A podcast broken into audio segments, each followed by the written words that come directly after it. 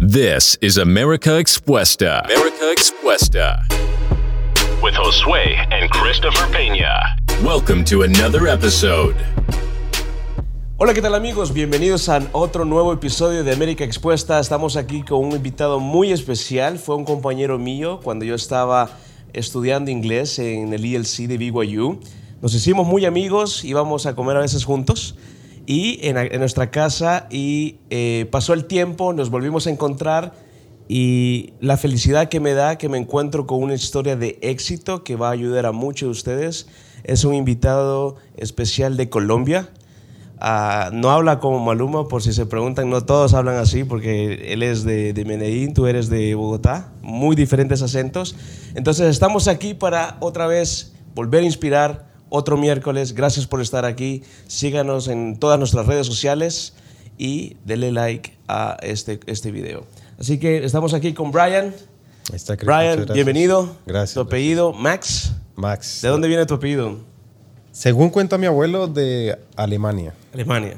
No está confirmado. Y otra parte de la familia dice que España, entonces ni idea. No se sabe todavía. Colombiano seguro, pero ni idea dónde viene. ¿Eres de, de, Bogotá? ¿De la parte? ¿Qué parte de es Bogotá? un pueblito que se llama Tocancipá, 30 minutos al norte de Bogotá. Para no confundir a la gente le digo de Bogotá. Bogotá. Bogotá. Ok, perfecto. Y estamos aquí porque Brian, este, luego de encontrarnos, nos encontramos y me di cuenta que tienes una empresa uh -huh. que te va muy bien y por eso te invitamos en este episodio porque queremos que compartas tu experiencia y cómo tu experiencia puede inspirar a otras personas que también andan buscando esa motivación. Hay muchas personas que ahorita están en la posición que estabas, que no sabías en qué invertir, qué, hacer, estaban cansados de su trabajo y lo único que necesitaban era un empujón. Entonces, este, cuéntanos más de ti. ¿Hace cuánto viniste a los Estados Unidos? Este, ¿Hace cuánto empezaste tu empresa? ¿De qué es tu empresa? Empiézanos a contar de eso, Ryan. Tengo este, cuatro años y algo aquí en Estados Unidos. Nos conocimos en, en, la universidad y también gracias por eso. Fue una, una buena experiencia. Fuimos a comer pupusas, me recuerdo. Este, llegamos hace cuatro años y algo a estudiar inglés. No tenía ni la menor idea de qué hacer con mi vida, pero sabía que quería salir adelante. Siempre lo supe como muchas personas, ¿no? Y también tenía en mi mente, quiero hacer mi propia empresa. No sabía tampoco de qué. Pero dije, estudiando y mientras pasa el tiempo, algo me inventaré. Después de que estabas en el ILC, fuiste a otra, a otra institución. Estuvimos, estuvimos en, en, el ILC, después pasamos a otra escuela en Provo. Ahí estuve dos años y después me pasé al DS Business College. Estuve un semestre, no fue mucho. Pero muchas cosas habían pasado, ¿no? Durante ese tiempo trabajé en miles de cosas, muchos trabajos muy mal pagados a veces. ¿Como cuáles trabajos? Trabajé, mi primer trabajo en Estados Unidos fue lavando platos, me pagaban 8 dólares la hora. Normal. Y era lo que había y era lo que había que hacer. Pero hoy en día créeme que ese trabajo todavía voy a, es una panadería argentina, todavía voy a ese lugar y le compro a esa señora todo lo que tiene. Es una, una gratitud eterna porque nadie más me echó la mano, nadie más y para mí fue una, grandio una bendición enorme porque en ese momento de necesidad es lo que hay y uno lo agradece. Claro. Después eh, hice otras cosas, vendí teléfonos, estuve también construyendo trusses, son unas estructuras de madera que, que utilizan acá. Era una línea de producción y también estaba en la parte de control de calidad. Y durante todo ese tiempo siempre dije, no, es que me gustaría poder ser dueño de mi propio tiempo, me encantaría poder este, decir hoy no trabajo y no le pregunto a nadie y ya está. Uh -huh. Y en ese tiempo eh, estudiaba también tiempo completo, trabajar tiempo completo, estaba casado y literal llegábamos a final de mes con las monedas contadas y para de contar, nada más. Y era una situación en la que muchas personas se encuentran y es difícil y, y yo recuerdo esos tiempos y eran momentos difíciles donde no había dinero de sobra para nada para lo que era y hasta ahí para de contar porque la escuela costaba mucho dinero se iban dinero en todo y recién casado también pues un apartamento que esto que lo otro y el dinero no alcanzaba. Entonces trabajaba en esta empresa de se llama BMC 50 horas a la semana que eran bastantes horas horas. Normalmente una persona normal trabaja 40 después de las 40 es overtime. Y al, al final de mes ganaba como 2.400 dólares que en ese tiempo estaba bien, ¿no? O sea, me alcanzaba justo y suficiente para mí, para mi esposa y algo más y ya. Uh -huh. Pero yo decía, en ese tiempo yo pensaba, me gustaría ganar 3 mil dólares. Si yo, si yo fuera mi propio jefe y empresa de lo que fuera, que ganara 3 mil dólares al mes, perfecto, porque sería el jefe de mi propio tiempo y ganaría 600 dólares más de lo que estoy ganando. Entonces, en realidad sería una, una ganancia extra. Y algo que, algo que tendríamos que aclarar es que ganando aquí 2.000, 2.400, 3.000 dólares en nuestros países se escucha muchísimo. Y cualquiera diría, ah, no, pues está bien. Pero la realidad es que la renta aquí vale 1.500 dólares un apartamento. Y aparte tienes que pagar tus, los autos, que el seguro, que la gasolina. Entonces no te queda nada. Al final de mes, como te decía, me quedaba con las monedas con un par de monedas y ya. No es que te sobraba dinero. No, sobraba Entonces, eso es algo que, que muchas veces eh, las personas creen que cuando tú vienes aquí, el dólar está en los árboles y lo recolectas y, y te sobra y hay para mandar. Y, y, si ganas más, pero gastas más. Claro, y es eh, equitativo. ¿Te graduaste de la universidad? No. ¿Por qué no te graduaste de la universidad? Entonces, estaba, estaba en la escuela y entonces te termino de contar. Estaba en la escuela y empecé la... Entonces, no es que me estoy adelantando estábamos en la escuela y me di cuenta de que si graduándome después de estudiar cuatro años estaría ganando 5 mil, 6 mil dólares si me iba bien, sin ningún máster ni nada. dije, pero si tengo mi empresa y gano 10 mil, 20 mil al mes, este, ¿para qué un título? Claro. Entonces yo siempre le digo a todas las personas, mira, la universidad está bien si vas a hacer un, una carrera muy específica, doctor, odontólogo, astronauta, cosas muy específicas, pero si tú te dedicas a los negocios, la universidad es una pérdida de tiempo. Compartimos el mismo pensamiento. Para mí está bien, muchas personas me han dicho, tengo un amigo que siempre me dice, es que tienes que ir a la universidad, sin un título no vas a ser nadie. Y yo le digo, el dinero es el que, el, que, manda. exactamente. ¿Para qué matarme ocho años siendo doctor, o sea, estudiando para ser doctor, para ganar menos de lo que estoy ganando ahora. Entonces le decía a él, no, no tiene sentido para mí. Si puedo empezar a hacer dinero ya, ¿para qué esperarme ocho años y terminar entre ocho años endeudado con cientos de miles de dólares para empezar a ganar lo que puedo empezar a ganar ahora? Entonces para mí eh, no tiene sentido la, la escuela, a menos de que sea una profesión muy específica. Claro. Y es algo que, que, compartí en uno de mis podcasts, no sé si lo viste, fue el primero que compartí, que no necesitas la universidad si vas a ser emprendedor. Porque el, ser emprendedor no se enseña en ninguna escuela.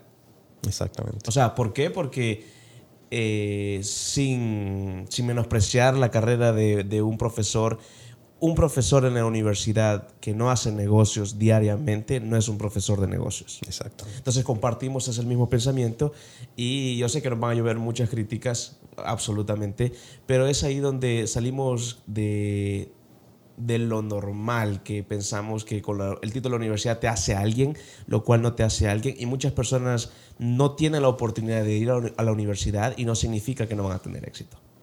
¿Qué fue, qué fue en tu caso? Que, que, tú decidiste no salir. Eh, yo estaba yendo a la universidad y mi meta era graduarme y porque es lo que nos enseñan todos los días, ¿no? Tú creces y te dicen, tienes que ir a la universidad, tienes que matarte en la universidad, hacer el mejor, las mejores notas, estudia lo que más puedas, que significa endeudarse también lo que más puedas para poder tener un título, porque la universidad aquí no, no es como... No es barata. No es como nuestros países que no es tan, no es gratis, pero es accesible. Aquí no, aquí es mucho más costosa y cuando terminas, entonces te enseñan eso, estudia, ser mejor, sácate un máster, sigue estudiando, trabaja y empieza a escalar lentamente año tras año para que te den un aumento. Para que te den un aumento aquí y allá, para que te puedas retirar a los 60, 65 y ya puedas disfrutar la vida.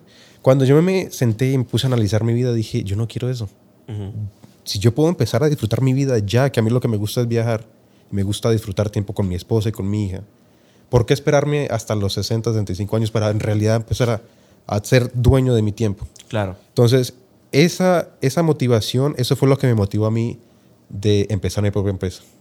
Yo dije, si soy dueño de mi propio tiempo, voy a ser una persona rica. No necesariamente económicamente, pero Correcto. tiempo. Lo que más vale para mí en este mundo es el tiempo. Y si yo decido qué hacer todos los días, soy una persona rica. Claro. Eso, eso, eso nos pasó ayer por la noche cuando te escribí, eh, puedes venir hoy a las 11 de la mañana y tú me dijiste que sí. Nadie que no sea dueño del tiempo puede decir, yo voy a estar mañana a las, a las 11 en vez del día que habíamos quedado. Exacto. Y eso es lo que más me encanta de, de, mi vida y de mi trabajo, es de que yo digo, trabajo hoy, no trabajo hoy, ah, está nevando, está haciendo frío, me quedo en la casa.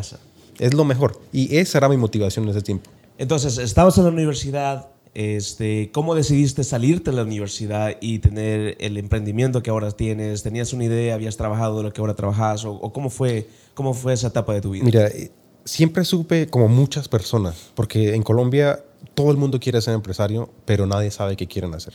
Y me pasaba exactamente igual.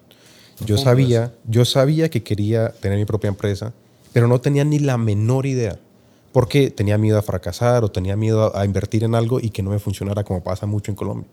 Entonces pasaron muchos años en los que iba a la, escuela y no tenía ninguna idea, ni idea. Y me acuerdo que cuando conocí a mi suegro, una vez me preguntó como, bueno, ¿qué quieres hacer con tu vida? Y yo le dije, quiero crear mi propia empresa. Y él me dijo, ¿qué quieres hacer? ¿Qué, ¿Qué, tipo de empresa? Y le dije, la verdad, no sé. Y en ese momento me sentí tan estúpido porque no tenía ni la menor idea y para él tal vez sería como, este tipo no tiene la menor idea de lo que está hablando. Claro. Pero yo sí lo sabía, yo sabía que iba a crear mi empresa, no sabía de qué. Entonces, trabajaba, estudiaba y en ese tiempo tenía mi trabajo en, en la empresa esta de BMC que te había dicho, 50 eh, horas a la semana, mucho trabajo. Era 10, desde las 5 y media de la mañana hasta 3, 4 de la tarde y era, no podíamos hablar con nadie. Si salíamos al baño, el supervisor se iba detrás tuyo a contarte el tiempo. Si te demorabas, ya te empezaba a regañar y no podíamos hablar con nadie. Entonces tenía todo el día y aparte no podíamos escuchar música, no podíamos hablar con nadie. Entonces era trabajar y era yo y mis pensamientos. Nada esclavo, esclavo. 10 horas todos los días. Y recuerdo que fueron aproximadamente 200 horas, porque recuerdo mucho esa época, 200 horas en las que me ponía a pensar y decía, ok, yo quiero crear una empresa, pero no sé de qué. Entonces ponía a pensarme, ok, si creo una empresa de landscaping, ¿cuánto me va a costar? ¿Cuánto tengo que invertir? ¿Cuánto tiempo me demoro para recuperar mi inversión? Y hacía ese, ese ejercicio con muchas empresas que realmente recomiendo mucho eso de que si una persona no sabe, qué quiere hacer o qué empresa crear, que empiece a analizar, empiece a buscar ideas de otra gente y hacer un ejercicio matemático. Me cuesta tanto o hipotéticamente tendría que poner tanto para empezar. O a veces es que ni siquiera hay que poner nada. Entonces, 200 horas, llegué un día saliendo de la casa, voy manejando y veo un cartel así grande en la autopista que dice Rad Concrete Coatings, que mi empresa es de pisos de epoxi, eso es lo que hacemos únicamente pisos de epoxi. Y esta empresa es una de las más grandes aquí en Utah. Y me puse a pensar y dije, que esta, esta puede ser una buena idea. Hice exactamente el mismo ejercicio y me di cuenta de que, wow, puedo empezar esta empresa inclusive con cero, porque ya al primer y segundo trabajo la, inversión inicial se recupera al 100%. Entonces podría empezar a hacer dinero. Día uno. Día uno, exactamente. Y dije, esto no pasa con todas las empresas. Esto hay veces empresas de que la gente se endeuda muchísimo para empezar y la, la, inversión la recuperas hasta mucho tiempo después. Y yo no quería eso y no podía tampoco.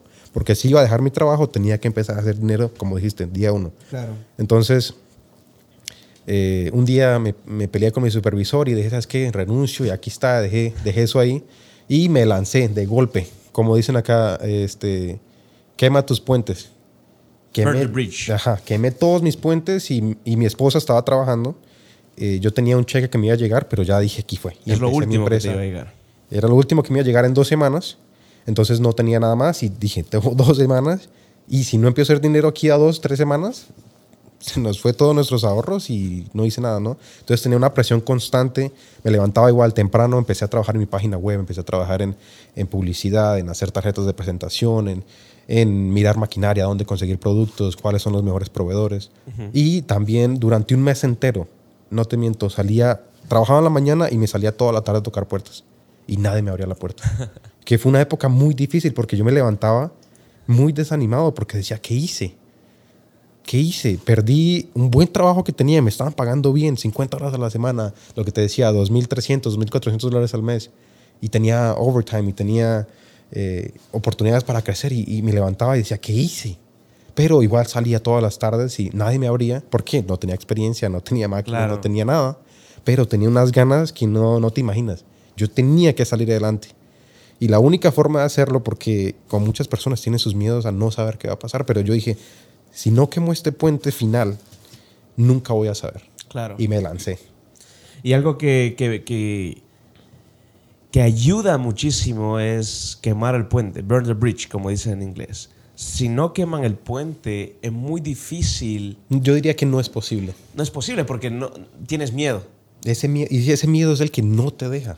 Claro. No te deja. Y en ese tiempo yo te digo, porque es mi experiencia, y yo lo veo anteriormente y yo pensaba, wow, ¿por qué era así? ¿Por qué pensaba así? Es que la mentalidad cambia mucho una vez que ya empiezas a hacer dinero y cuando no tienes dinero, ese miedo a no poder proveer para tu familia, ese miedo de no saber qué va a pasar. Que es, un miedo de día a día, que es un miedo que está y, que, que, todo el mundo tiene. Y es un miedo natural, un miedo que viene con todos los humanos. ¿Cómo, ¿cómo, superas el miedo?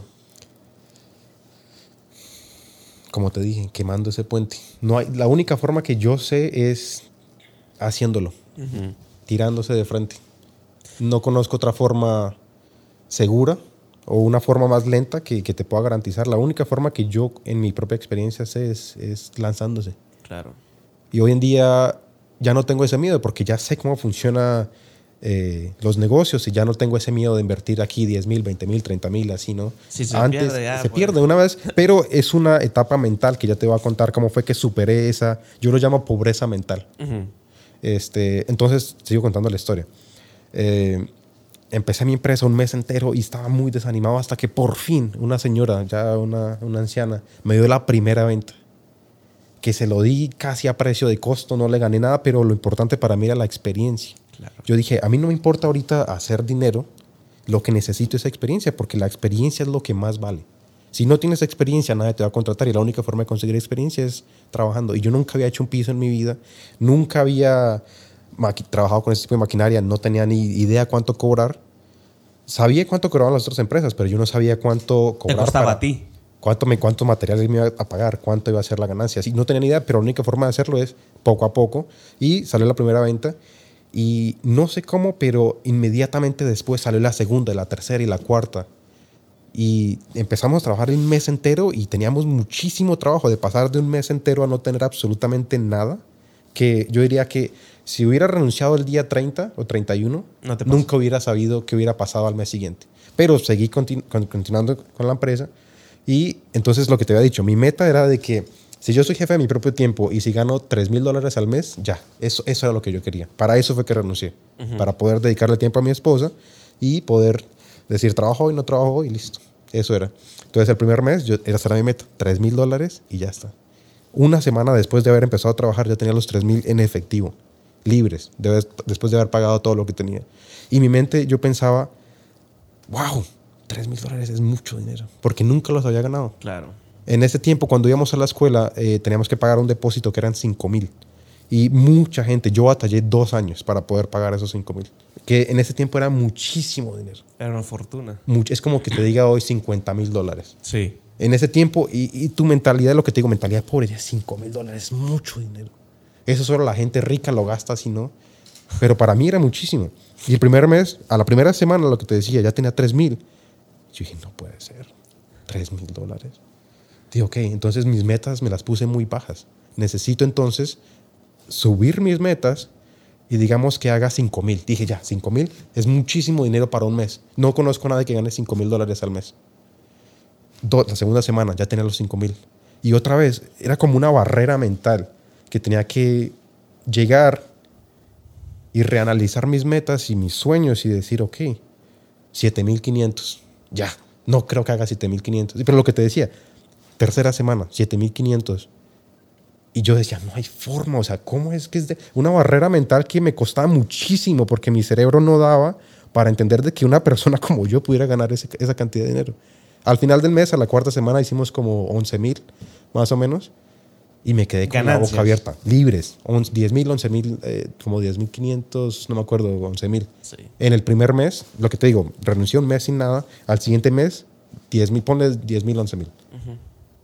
Pero esa barrera, cuando me di cuenta de que era solo mental, porque es mental, no es nada más. Yo dije, wow. Voy a ponerme la meta entonces 15 mil el mes que viene. Pum, 15 mil. Y así.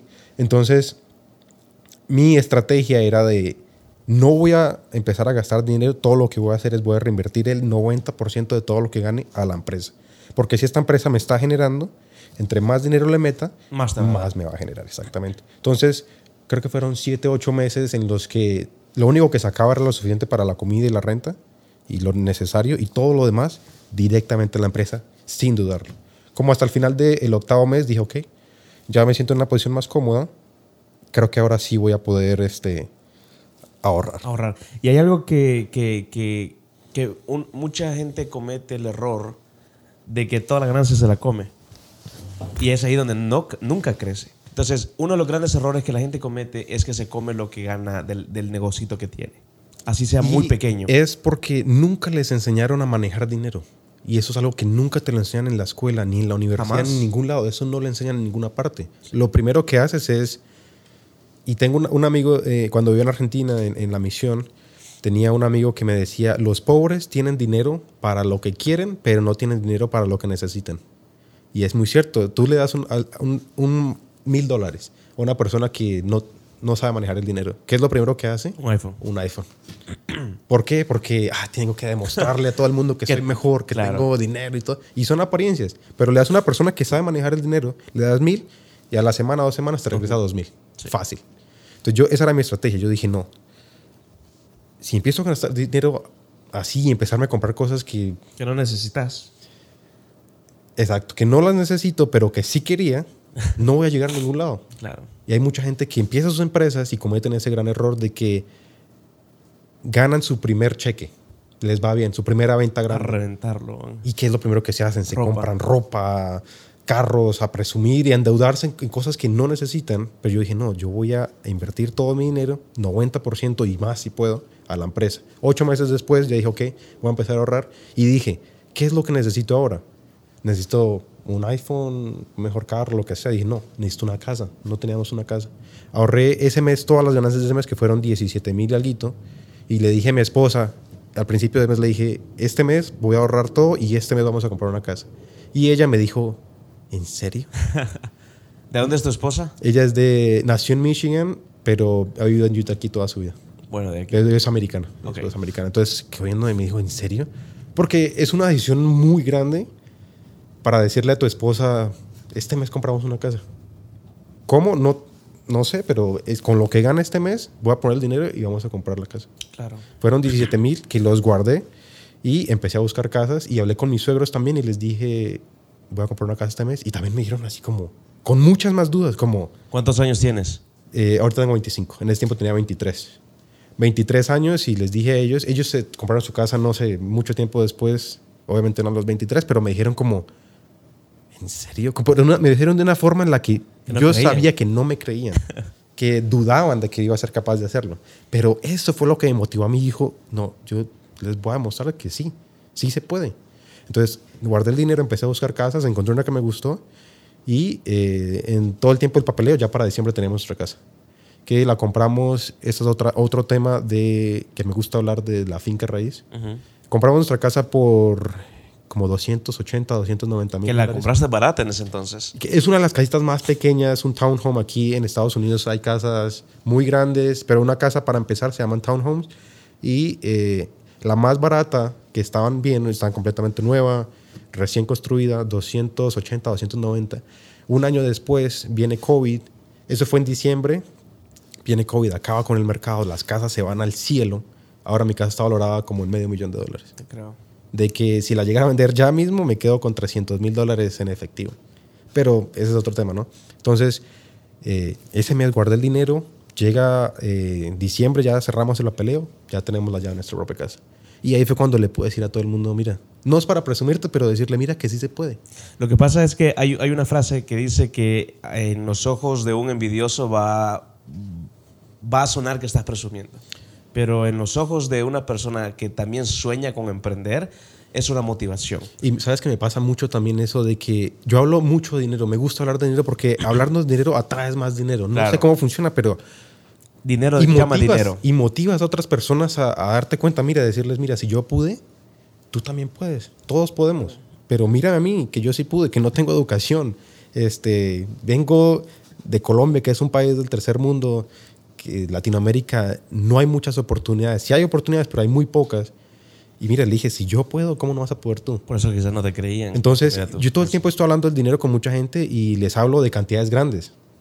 Que para vos es normal. Que hoy en día hablar de 10 mil, 20 mil, 30 mil dólares es normal. O sea, no es como que... Y mucha gente piensa que estoy presumiendo, que no es verdad, porque lo que te digo, una máquina sola me cuesta 10, 20, 30, ¿no? Y, y a veces la gente piensa que estoy presumiendo, pero yo lo hago es para que la gente se dé cuenta de que sí se puede Que también pueden. que sí se puede. Y en ese tiempo regreso a mi, a mi, al, empezar mi historia con mi empresa, en la que lo que te decía, 3 mil dólares era, era mi meta. Hoy en día creo que el mes que más hicimos, que estaba hablando con mi esposa hace un momento por teléfono, creo que fue junio del año pasado, déjame ya te muestro. Y le pregunté, le dije, ¿segura que está bien la contabilidad? Me dice, sí, eso fue lo que, lo que se trajo a la empresa ese mes. Y fueron, este, ya te digo, un segundito. Creo que alrededor de sesenta y tantos. Qué que, bastante. Que no está nada mal y la verdad me siento muy agradecido, pero al mismo tiempo yo sé que yo trabajo muy duro. Claro. Y, y eso es algo que, que, nos caracteriza a nosotros como latinos, es que no tenés nada que perder cuando estás aquí y lo único que tenés que hacer es trabajar. Estamos hablando también de, eh, de la realidad, el contraste que hay en, en, Latinoamérica, en Colombia, Estados Unidos. Y yo pienso que una de las mayores bendiciones de mi vida fue haber nacido en Colombia y no tener las oportunidades que tengo acá. Porque si yo hubiera nacido en este país, no, no hubiera salido adelante. Porque el tener ese eh, contraste de ver que si me hubiera quedado en Colombia, y no digo que no se pueda emprender en, Latinoamérica porque así se puede, pero el, llegar a Estados Unidos y ver tantísimas oportunidades, yo dije, no, es que esto no hay en Colombia, hay que aprovechar, hay, que hay que emprender, hay que salir adelante. Entonces, esas oportunidades y ese, esa visión y ese punto de vista fue lo que me ayudó a mí a, a, sacarle provecho al sistema aquí en Estados Unidos. Y hoy en día lo que estábamos comentando hace un momento, en, en abril del año pasado, que fue el mes que más eh, dinero entró en la empresa, estamos hablando de 61 mil dólares, que le pregunté, ¿estás segura? Me dijo, sí, sí, lo revisé tres veces y es verdad. Pero tuve ese mes y lo que hablábamos de la reinversión, se entraron 61 mil y se invirtieron 50 mil otra vez. Entonces, el dinero que yo me quedo es poco comparación a lo que podría quedarme, pero siempre hay que tener una mentalidad de, ok, si esta empresa me está dando dinero o este proyecto o lo que, o lo que la persona quiera emprender, si te está dando dinero, siempre va a ser seguro meterle más dinero. Y, como te decía, entre más dinero le pongas, más dinero te va a generar. pienso que es una, una estrategia bastante eh, lógica a veces, que la gente piensa como, ah, sí, pero, en la realidad hacerlo y decirlo es, es un poco diferente también. Claro. Y algo que que debemos de recalcar es, alguien me preguntó, si hubieras estado en El Salvador, ¿hubieras tenido éxito solo porque estás en Estados Unidos? Y yo le dije, yo lo hubiera hecho aquí o en China o en El Salvador. Porque no es solamente, vamos a hablar de proporciones, ¿verdad? Quizás no hubiera ganado 60 mil allá, pero hubiera ganado 5 mil dólares allá. Es proporcional. Y yo creo que el nacer allá es una gran bendición porque te da coraje y si naces allá siendo pobre, no es tu culpa. Pero sí es tu culpa morir pobre. Exactamente. Y yo sé que hay muchos emprendimientos que van a fracasar. ¿Cuántas veces fracasaste, Brian? Muchas veces. Inclusive antes de empezar esta empresa habíamos empezado otra. ¿Y fracasaste? Fracasamos porque llegó COVID y se paró Amazon, se paró todos los proveedores, no había nada, incertidumbre al 100% y perdimos dinero. Pero Mm, dije, no, si esta no funcionó, otra y otra y otra y otra hasta que salgas. Claro. Lo que tú decías es muy cierto. Hay muchas personas de que sí, emprender es difícil y no todas las personas lo van a lograr, pero, y como decías en el, en el podcast anterior, es el que empieza primero y el que termina de últimas. Claro. Porque el que aguanta. El que aguanta hasta el final, exactamente, porque hay, eh, está Jack Ma, el, el, hombre más rico de China, que dice que lo despidieron de todas partes, no lo, no lo, no lo aceptaban en ningún lado. Y mira, hoy es el hombre más rico de China, pero es una persona con una perseverancia eterna, diría yo. Claro. Que lo que tú dices, si yo no, si me hubiera quedado en Colombia, igual yo siempre hubiera tenido ese sueño de hacer algo. Algo hubiera hecho.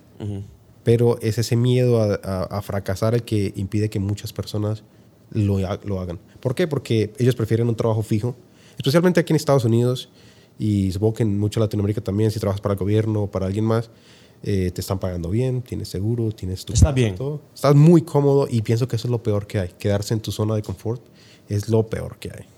¿Qué, qué sugerencia, si pudieras regresar el tiempo, vivirías en Colombia, ¿qué, ¿qué, harías? ¿Qué consejo le darías ahora a tu pueblo, a tu familia, a tu gente que, que quizás tenían la misma mentalidad que ahora tienen? ¿Qué consejo le darías para que salgan adelante, para que intenten y si fracasan, pues que lo vuelvan a intentar. ¿Qué harías tú ahora ya, si estuvieras allá? Si estuviera en Colombia, ¿qué haría? La verdad, no sé qué estaría haciendo, pero por lo menos estaría pensando en alguna idea, algún negocio saldría. Por lo que te digo, oportunidades hay en todas partes, porque somos nosotros los que creamos nuestras propias oportunidades. Hay muchas personas que piensan de que, ah, que no, soy de Colombia, soy de El Salvador, aquí no hay trabajo, no hay oportunidades. Mentira, siempre hay oportunidades, pero eres tú el que te las creas. Hay países más, con más oportunidades como en Estados Unidos, pero no significa de que todos las aprovechen tampoco. Claro, Entonces, hay muchos que, vienen aquí y no las aprovechan. Exacto, hay mucha gente que viene acá y viene buscando lo mismo que las otras personas, un trabajo estable, un trabajo donde te paguen bien, ¿Cómo alguien que viene aquí ahorrando por dos años, con todas las limitantes como un estudiante que no te dejaban trabajar más de 19 horas? Mira, y te voy a contar mi historia, porque yo llegué a Estados Unidos. Así es la historia. Yo, eh, para los que no sepan, eh, soy miembro de la Iglesia de Jesucristo de los Santos de los Últimos Días, más conocido como los mormones. Y los hombres sirvieron una misión de dos años en cualquier parte del mundo. ¿En dónde serviste? En Argentina. Ok. Entonces cumplí 18 años, me fui a Argentina dos años, regreso con 20, 20 años, 20, 21, no recuerdo. Um, y no tenía ni la menor idea qué hacer con mi vida. Pero en la misión aprendí de que había un curso de inglés en la Universidad de Brigham que es una universidad muy buena. Y dije, voy a intentarlo, no pierdo nada. Lo peor que me pueden decir es que no. Aplico y me aceptan. Y dije, ¿y ahora qué? No tengo el dinero. Pero desde llegué de Argentina y al día siguiente ya estaba trabajando, ya estaba ahorrando y empecé entonces a aplicar para la visa. Empecé a aplicar para la escuela, empecé a aplicar para estas cosas y todo es dinero. Lastimosamente muchas cosas es dinero. Mi mamá me ayudó mucho en ese tiempo. Trabajé también mucho en ese tiempo y se dio todo. Salió la visa, vuelos, todo. Llego a Estados Unidos con 300 dólares que me los había prestado mi mamá, 300 dólares, y no tenía nada más, y ya tenía que pagar 300 dólares en libros, tenía que pagar el primer 500 de, seguro. Y no, eran 300 de seguro, entonces eran 900 dólares que ya tenían deuda y tenía 300. Me quedé con un amigo en su casa, no me cobraron el primer mes, pero ya tenía esa presión de que, ¿qué hago? Entonces voy al banco, me creo mi cuenta de banco, meto 300 dólares y aquí tengo que ahorrar y exprimir este dinero hasta que pueda, ¿no? Y saliendo del banco es donde veo esta panadería argentina que te dijo que donde empecé a lavar platos y como serví en la misión argentina dije, necesito trabajar ya. Legalmente no se puede, pero yo nunca, eh, y es una realidad de que mucha gente piensa de que no se puede por la legalidad y esto y aquello, pero las personas tienen que comer. Yo tenía que comer, tenía que pagar y la única forma de hacerlo era trabajando. Claro. Que en ese tiempo, estamos hablando de, sí, no, no es legal trabajar, pero las personas tienen que comer y tienen que trabajar. Y por eso creaste tu empresa ahora que es totalmente legal. Eh, mi empresa es completamente legal, yo estoy completamente al día, pago mis impuestos al día, todo bien. Pero en ese tiempo era mi realidad y tenía que adaptar a mi realidad. Entonces voy a, entro a la tienda y les digo a ellos, no, antes de entrar no sabía qué decirles, pero ni siquiera sabía que estaban contratándonos. Pero llegué y entré y dije, ¿están contratando? Con unos nervios porque nunca lo había hecho antes en mi vida. Jamás, jamás había hecho algo así en mi vida. En Colombia no se pide trabajo así. Eh, entonces voy a entrar y preguntar, ¿están contratando? Llego, entro y digo, sí, están contratando. Sí, mira, llena este formulario. Me quedé así también como... Tan fácil. Lleno el formulario, me llaman a los dos días, tengo una entrevista y la, la doña me dice, ¿sabes qué? No, este, no hay trabajo. Eh, eh, hay uno de lavaplatos, pero va a ser como hasta marzo y, y vamos a ver. Salí de ahí súper aburrido, súper aburrido. Después me llamaron los otros dos días, me dijeron, ay, renunció tal persona, ¿quieres trabajar? Sí, claro, ¿qué hay que hacer? Lo que fuera, había que lavar baños, había que lavar platos, y eran unas pilas de platos enormes que apenas terminabas una, te llegaba una más grande y dale, dale, dale. Pero hoy en día, todo ese trabajo, cuando quiero comprar algo, pienso, ¿cuánto me cuesta?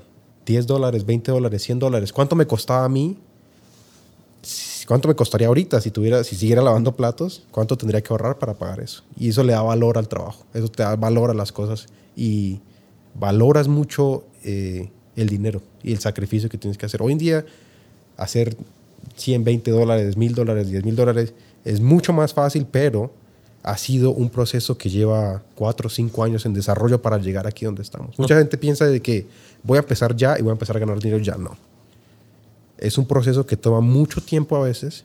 Hay gente que muy suertuda, pero la mayoría de las personas no tenemos esa cantidad de suerte y nosotros tenemos que crear nuestra propia suerte. Entonces, eh, yo no lo sabía en ese momento, pero todo ese eh, desarrollo que yo estaba teniendo en ese tiempo me ayuda muchísimo hoy en día a tratar a mis empleados. Me ayuda a, saber cómo hacer ventas. También no solo digo el de lavar platos, pero los otros trabajos que tuve. Hay un trabajo en el que vendía teléfonos. Malísimos. Malísimos y había que venderlos. Y había que venderlos. Entonces aprendí mucho de, de ventas. Tuve un, un, amigo que empezó su propia empresa y al final no les resultó. Aprendí mucho de, de sus errores, que es una cosa muy importante también. Intentar no cometer eh, tantos errores y si vas a cometer errores, intentar cometerlos lo antes posible. Obviamente nadie va a decir como voy a hacer tantos errores hoy, no, pero entre más rápido aprendas de tus errores, más rápido vas a progresar con tu empresa, con tu proyecto, lo que sea. Claro. Entonces, eh, lo que te digo, es un desarrollo que toma mucho tiempo, pero una vez que ya, ya estás ahí, ya los resultados son mucho más fáciles de conseguir. Claro. Eh, y, y, eso me remonta cuando éramos compañeros y quizás en ese entonces no, no, sabíamos qué íbamos a hacer con nuestra vida. Yo recuerdo que, recuerdo mucho que tú, Chris, siempre, siempre hablaba de dinero. Siempre. Hasta el día de hoy. Hasta el día de hoy, supongo. Pero en ese tiempo, ninguno de los dos teníamos dinero y no te miento, eh, llegaba un punto en el que yo pensaba, ¿será que le hablará de otra cosa que no sea de negocios? Hay que hacer esto, lo que sea. Pero hoy entiendo. Hoy entiendo porque para llegar donde, donde tú quieres llegar, tienes que hablar de... Ese idioma. Tienes que hablarlo y perderle el miedo. Y Chris siempre me hablaba de, no, vamos a hacer esto. Vamos, un día fui a almorzar a tu casa, algo así. Estábamos con alguien y estabas hablando de que habías abierto un, dealership. Eh, un carro. De carros. y recuerdo que me dijiste, ah, es que 5 mil dólares ya no es nada. Y yo pensaba, para mí sí, para mí sí. Pero hoy en día, 5 mil, pues tampoco es que no sea nada, ¿no? Pero Claro, no. Ya no es lo mismo. Que no era tan difícil ganarlo. Y, yo creo que hablaba tanto porque mm, soñaba de que algo en mí, adentro de mí, sabía que lo iba a lograr, así como tú lo dijiste. Algo adentro de mí sabía que yo tenía que hablar ese idioma, tenía que, que, conversar de esos. Y quizás en ese, en ese tiempo ya no tenía amigos con quien hablar de dinero, entonces todos me malinterpretaban. Y todos piensan que estás presumiendo o que eres mejor que ellos o algo así, y la realidad es completamente diferente. La realidad es completamente diferente. Inclusive recuerdo que a esta chica, no voy a decir su nombre, pero era mayor que tú y tú estabas muerto por ella y tú dijiste, no, ella va a ser mi novia tal día. Y yo dije, no. Pasaron un par de meses y ella estaba muertísima por ti. Pero la moraleja de esta historia es de que nosotros tenemos que aprender a, vender. Inclusive nosotros mismos, cuando vas a empezar una relación, te tienes que vender, tienes que demostrar por qué eres mejor que las vales. personas. Lo mismo con tu empresa, lo mismo con tu proyecto. Tienes que saber vender. Y el otro día estaba hablando con un amigo y me preguntó, ¿qué es algo que necesito aprender? ¿Qué es algo que si tú me pudieras enseñar hoy, cuál es el mejor consejo para aprender algo? Y eso te iba a preguntar, si pudieras decir un consejo, el último, digamos, ya estás a punto de morir, y pudieras dar un último consejo, ¿cuál sería? Para las personas emprendedoras les diría, aprendan a vender ya lo que sea. Pero si tú puedes vender lo que sea, vas a poder vender lo que, lo que quieras. Y una vez que ya tengas ventas, tienes cash flow, puedes eh, invertir dinero aquí y allá, mover dinero y vas a estar bien económicamente. Pero si no sabes vender, si eres tímido, si, si me entiendes, sería, ese sería el consejo, aprender a vender. Y yo creo que una de las, de las cosas que, que, que podemos resaltar de este podcast es que no importa tu edad, no importa tu nacionalidad, y no importa tu condición actual, sino el futuro que vas a crear con eso. Porque muchas personas tienen miedo, oh, es que soy salvadoreño y aquí vienen los colombianos con, no sé, por cierta fama. Entonces, nos hacemos de menos muchas veces y como tú, tú decías al principio, la mentalidad de pobreza es heredada y es transmitida de generación en generación y en algún momento alguien tiene que cortar esa mentalidad de pobreza el, te, no es que no hay para esto. Es que quiero emprender, pero es que no te va a salir y mejor quédate en el trabajo seguro que estás. Entonces, a veces la misma familia te puede bloquear y no sé si tuviste personas alrededor tuyo que también te impidieron a poder cumplir, amigos que quizás no tenías y te decían, ¿para qué, vas, ¿para qué vas a emprender si mejor estás en este lugar? Entonces, la seguridad es un peligro. Cuando uno hace cosas que te salgan de la zona de confort, creo que es donde uno realmente crece y es donde uno eh, valora las cosas que tiene, porque con miedo quemaste el puente, ya no puedes retroceder y decir voy a regresar a mi mismo trabajo porque no te van a contratar muy, muy difícilmente. Y cuando quemas tu puente es ahí donde no tenés otra opción y yo creo que ese es, ese es lo que se le llama el salto de fe. Exacto. La fe no es solo creer que algo va a pasar, sino lanzarte y saltar y, y no sabes cómo, pero lo vas a lograr. Yo creo que tu historia eh, es, es, un vivo ejemplo de que, de que la edad no importa, de que la nacionalidad no importa, sino las circunstancias que tenía y los elementos que tenía. Sabías vender, tenías necesidad de seguir creciendo porque no te podías quedar en tu zona de confort, o tu destino sería otro ahorita y seguirías ganando lo mismo porque eh, decidiste quedarte en la zona de confort. Y no, digo que, y no digo que siempre todo emprendimiento o todo emprendedor va a lograrlo el cometido, porque no todos van a aguantar la presión de, de recibir rechazo, no todos van a aguantar el el momento en donde no hay dinero, porque como emprendedor a veces te quedas sin dinero. Ok, entonces todas esas experiencias te sirven para lograr este, algún propósito en tu vida. Y como digo, no todos los emprendimientos van a, van a salir de la noche a la mañana. Quizás vas a tardar 20 años y no te va a salir nada. El punto que queremos llegar es, no te des por vencido, sigue tratando, sigue insistiendo, porque al final va a pasar la física va a bajar el resultado, así como baja cualquier objeto. Exactamente. Entonces, ¿cuáles serían eh, tus últimas palabras para, para, nuestra audiencia? Me gustaría que, que, les dieras una cierta motivación de que también ellos lo puedan lograr y que con tu historia, otra vez, no, era, no es para presumir o que ganaste tanto, sino que toda persona a sus 23 años, 24, 25 años, puede lograr también cosas gigantescas y que nada lo puede limitar, ni siquiera una situación este, en un lugar.